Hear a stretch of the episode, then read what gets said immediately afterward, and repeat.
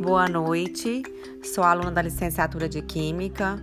Estou aqui para realizar o trabalho, né, que foi sobre desastres naturais, né, e a prevenção dessas catástrofes, como que pode ser feita, né, relacionada às áreas das exatas, química, física e matemática. Antes de falar desses, desses estratégias que podem ser criadas utilizando as disciplinas, eu vou falar da causa, né? Existem várias causas que podem é, ocasionar é, esses deslocamentos de terra, erosão, é, água das chuvas, né?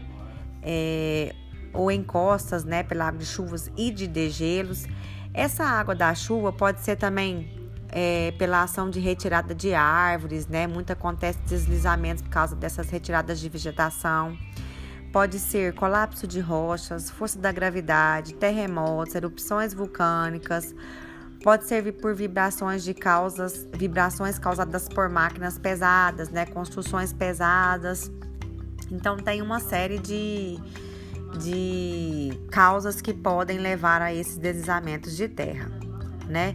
A ação humana ela pode facilitar a sua ocorrência. Ela não é, mesmo sendo uma causa natural, né? Que não tem como é, ser só pela não é pela ação humana, é uma coisa natural, mas o homem pode facilitar a sua ocorrência. Né? Pode acontecer em vegetação intacta, mas também o homem pode estar facilitando aí essa ocorrência.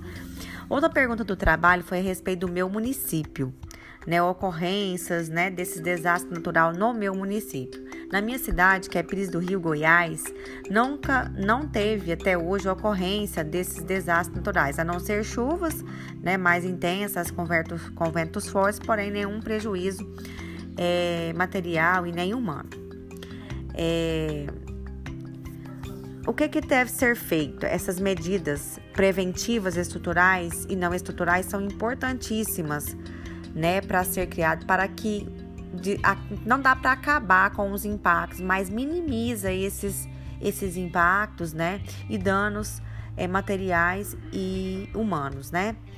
Então, o que que a gente pode ser feito, né? É, pode ser criado estruturas, né, é, mapas de área de risco, monitoramento constante sobre esses principais fatores causadores de desastre, né?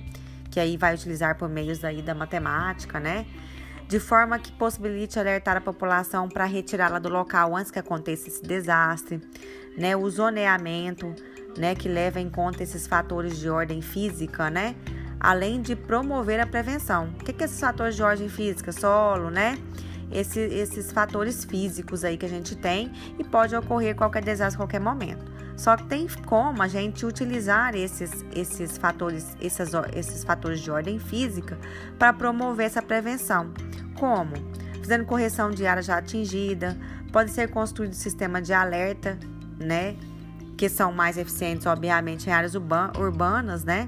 Temos projetos criados para desenvolver e reestruturar estratégicas e políticas nacionais para esse desastre pudessem ser é, enfrentados né? Avaliação de mapeamento de área de risco, de perigo, monitoramento de alérgica, de, é, monitoramento de alerta, da, de alerta antecipado desse risco que pode acontecer, obras de prevenção e reabilitação, planejamento da expansão urbana em áreas com suscetibilidade a movimentos de massa, né?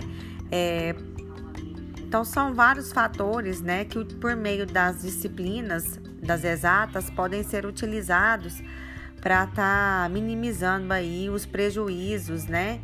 É, os danos pode ser causado por, esse, por esses desastres naturais. É, é isso.